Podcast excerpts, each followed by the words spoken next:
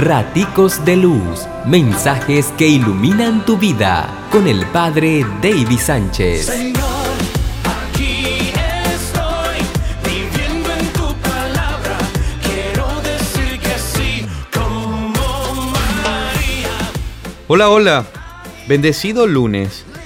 Pasamos muchos de nuestros días sumergidos en tantas preocupaciones y sufrimientos por lo material, que nos vamos olvidando de lo más importante en la vida.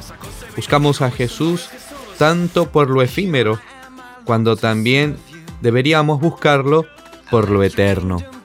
Te invito a leer el Evangelio de Juan 6, 22, 29.